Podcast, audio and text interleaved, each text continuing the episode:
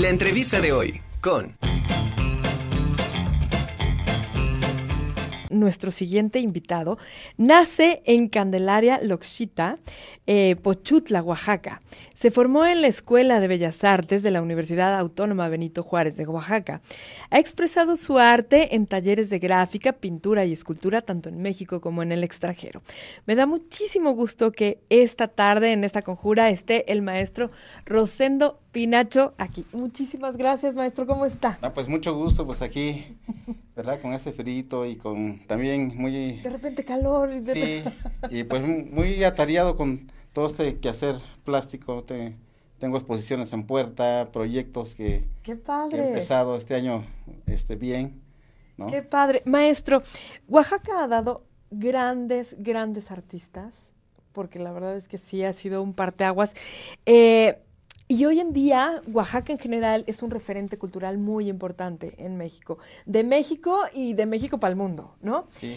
Eh, yo quisiera que nos platicara, eh, pues después de, lleva muchos años en esto, eh, trabajando como artista plástico, haciendo diferentes técnicas, escultura, pintura, murales. Sí. Platíquele a nuestro público en qué momento se viene a vivir a Puebla y deja su hermosísima Oaxaca. Sí, pues han pasado muchas cosas, ¿no? Creo que yo eh, siempre me considero un viajero. Nunca me gusta estar como en una zona de confort y de repente pues me cansan los lugares, ¿no? La gente también, o sea, amo Oaxaca, la verdad es como mi ancla. sí. Y he estado viviendo en París, he estado viviendo en Alemania, ¿no? En diferentes partes, en Estados Unidos, en, en- en Miami, por ejemplo, ¿no? Y fíjate que Oaxaca, aquí a Puebla, eh, yo vine, o sea, que recuerdo así que yo tuve un taller en el centro con unos amigos, un amigo de. Ciudad de México y un amigo poblano, y lo tuvimos en el centro hace como 16 años, 17 Ujú. años. Y este, pero siempre me ha gustado, siempre lo ocupo, bueno, lo ocupaba antes como de paso, de aquí ya me iba a México, a Monterrey, Sí, o sí, sea, sí. ¿no? Y de regreso igual, me quedaba una noche y todo eso. Pero de ahí, en la, hace como seis años, siete años más o menos, estaba en una comida y, y este, expresé de que quería estar en Puebla, ¿no? Por muchas razones. Este, uno de mis mejores amigos se vino a vivir a Puebla, este, coleccionistas que tengo muy importantes aquí en Puebla. Y la verdad me encanta, me encanta porque es como una, pues es, eh, estoy entre la mitad de, de todo el país, se puede decir, ¿no? Sí, claro, sí. Me sí. muevo por donde quiera. Y aparte me gusta, está tranquilo, o sea, la verdad vivo bien y voy a Oaxaca muy seguido. Sí, que no está tan lejos. Exacto. Maestro, la poesía es algo que, que forma, es, es parte importante en su vida y en su obra. Platíquenos. Sí, yo creo que toda la, todas la- las expresiones humanas tienen algo de poesía, ya, llámese en la comida, ahorita que estamos hablando de la comida, la música, Sí. Este, desde la carpintería, todo, ¿no? O sea, siempre va eh, la poesía por delante, ¿no? Me gusta leer mucha poesía desde hace mucho tiempo, me gusta mucho la música, la música y la poesía tienen que ver mucho con mi creación, y claro, también lo que voy viviendo, ¿no? Eh, por ejemplo, cuando estuve viviendo en Alemania, pues mi obra cambió, ¿no? Se Ah, hizo ¿sí? más abstracta, Ok. como una, los expresionistas alemanes me, bueno, me encantan, entonces pues como que retomo lo que voy viviendo, ¿no? Pero siempre la poesía, o sea, la poesía es algo, eh, pues es un lenguaje universal, ¿no? ¿Y ha Como- plasmado alguna poesía en alguna de sus obras? Bueno, las he escrito y también escribo poesía, entonces también por eso, o sea, este, de hecho estoy en, eh, estamos ahí por recopilando mi poesía para hacer un libro el próximo año o a lo mejor a finales de este, estamos en eso. Y uno de los eh, poetas así que me encanta, pues Nezahualcóyotl, hablando de México, ¿no? De, de la época prehispánica, eh, Rabindranath Tagore, eh, este poeta indio, o sea, se me hace fascinante, ¿no?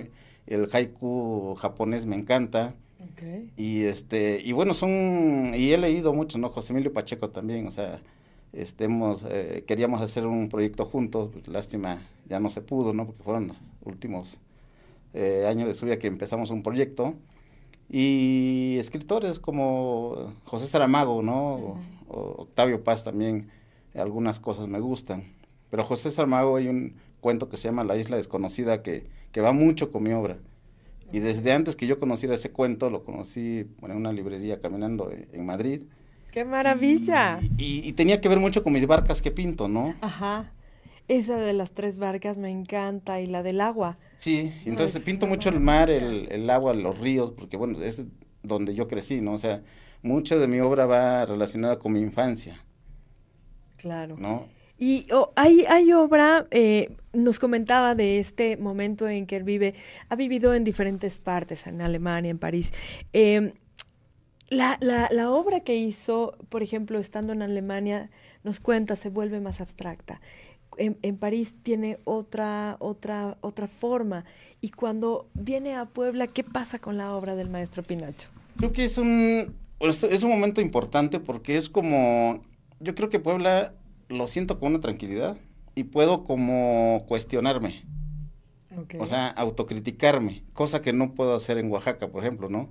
Porque en Oaxaca es, porque es, es, vivir y vivir y, y, este... Claro, y está la familia y distrae, ¿no? Está todo, ¿no? Entonces está, bueno, el color, está esto, está el otro. Claro. Y creo que Puebla para mí ha sido como un espacio donde puedo convivir conmigo mismo, okay. ¿no? Fuera de todos mis amigos y de todo, este, bueno, que vente a la boda o que vente a la fiesta o que el mezcal y todo, ¿no? Sí. Aquí como que me puedo esconder un poco de la de todos de desconectarse y meterme ¿no? hacia mí no o sea de, de ir hacia mí Total, exacto sí. sí. Y entonces creo que esas son las partes padres de Puebla que le agradezco mucho a Puebla y pues me gusta contribu eh, contribuir no o sea pues hicimos la una subasta para acá para el, uh -huh. la fundación no de aquí de la universidad ahorita estamos bueno vamos a hacer una para el DIF de Cholula uh -huh. entonces me involucro me gusta involucrarme pero aquí sí me puedo como esconder no así como que de repente quiero estar solo y ya no Sí, y, y claro. entonces este Oaxaca es vivir es vida es vida no Sí. y, y, y, este y bueno no digo que aquí no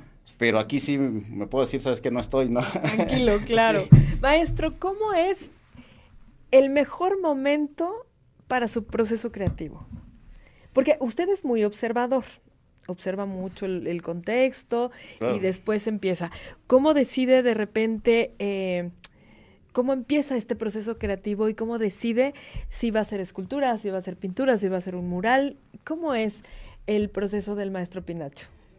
Sí, primero creo que es la idea, ¿no? O sea, eh, o sea, vivo, me gusta mucho vivir muchas experiencias y a partir de esas experiencias pues sacar la cuestión poética, o sea, todo lo que vivo, objetos, todos son como pretextos poéticos para mi obra, ¿no? Y de repente, pues así, no puedo dormir en las noches, estoy escribiendo, ¿no? Me gustaría esto, me gustaría el otro, o haciendo un boceto a las 2, 3 de la mañana. Claro. Este, y creo que ese, ese momento es bonito, es muy rico, pero también es como tormentoso, ¿no? O sea, porque no puedo dormir, porque no, es que no me gusta, es que no sé qué. Y yo tengo eso, ¿no? Si empiezo un cuadro y no me gusta, lo rompo, lo de plano, lo ¿De tapo. verdad? O sea, no, o sea, como que no estoy casado con que es lo único, ¿no? Claro.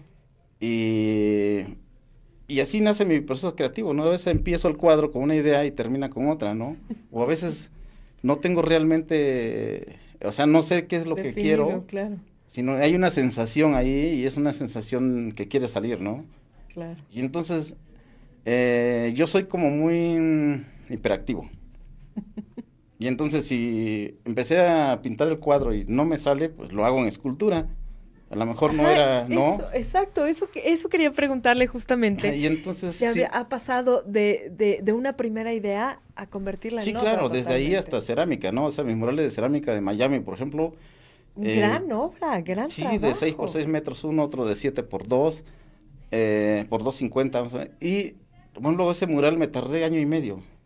¿Cómo se llevó todas esas piezas a Miami? Sí, pues fue toda una odisea, ¿no? O sea, primero la estuve en Miami en el edificio cuando estaba en obra negra, empecé el proyecto allá en Miami, llegué a Oaxaca y terminé el proyecto, quiero esto, y de ahí a trabajar en el taller, con, empecé a trabajar con 15, no, con 7 ayudantes y terminé con 15 ayudantes, me metí cinco veces al horno porque no me gustaba el color, este, bueno, al final de cuentas creo que a mí muchos me dicen, no, y el precio, o sea, ¿cuánto cobraste, no? O, o, Sí, o sí, esa es sí. tu obra más cara.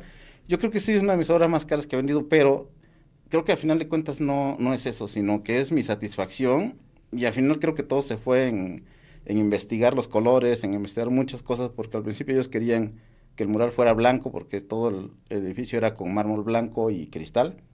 Y yo le dije, no, tiene que ver vida, tiene que meterle color, ¿no? ¿Y cómo le dicen eso a un Sí, sí, oaxaqueño? sí, no, sí, exacto. Claro. ¿no? Y entonces los colores azules y los rojos son los más difíciles, ¿no? Para la temperatura, o sea, Claro. está cocida a 1360 grados. Ok. Y entonces a eso no le pasa nada ni con el agua ni con el sol, no se esfuma el color y todo. Y entonces eh, empezar la búsqueda de colores, ¿no? Claro, porque aparte llevaba una investigación. Sí. ¿No? Y entonces pues ya no, eh, pigmentos mexicanos son muy fugaces al calor, a la luz, este, todo lo que se usa en la cerámica tradicional, lo máximo que se cosa es a 900 grados, entonces este, pues empezó una investigación y al final de cuentas tuve pigmentos japoneses y alemanes, los que utilicé para azules y rojos, que son los más fugaces, y, y bueno, pues ahí me tardé como cuatro meses de investigación, ¿no? Wow. Y eso Qué es lo padre, ¿no? Y por eso es que mi, mi cerámica pues tiene una personalidad porque pues es un estudio que yo hice Claro. a raíz de esos murales. Claro. Y entonces así es, o sea, si no me sale en, en un cuadro, pues lo hago en escultura y si no, pues a ver, este, hago relieve. eh, o Pero sea, todos con son todos los formatos grandes, ¿verdad? Me encanta mucho el formato grande, desde que yo tenía una, bueno, tuve una experiencia, una plática con el maestro Toledo, que ya falleció, ¿no? O sea, sí. pues es un artista muy importante Sí, claro. de Latinoamérica y del mundo. Él, por ejemplo, tenía un, eh, no problema, sino que él decía que él no podía pintar un cuadro más grande que hasta donde dan sus manos. O sea, era, ese era su... Y él no tiene, este, pues cuadros grandes, ¿no? De gran formato. Y me decía, oye, te admiro porque tú, o sea, el, formato grande es lo tuyo, ¿no? Y es que es, y yo no puedo hacer un cuadrito así pequeño. O sea, me cuesta. Claro. O sea, sí los hago, pero pues me cuesta. O sea, me cuesta lo mismo que hacer uno grande. ok. ¿no? Y uno grande, pues es así, ¿no? Como, no sé, como el mundo y viajar y andar de aquí para allá y Sí, todo, o sea, claro. me muevo bien, ¿no?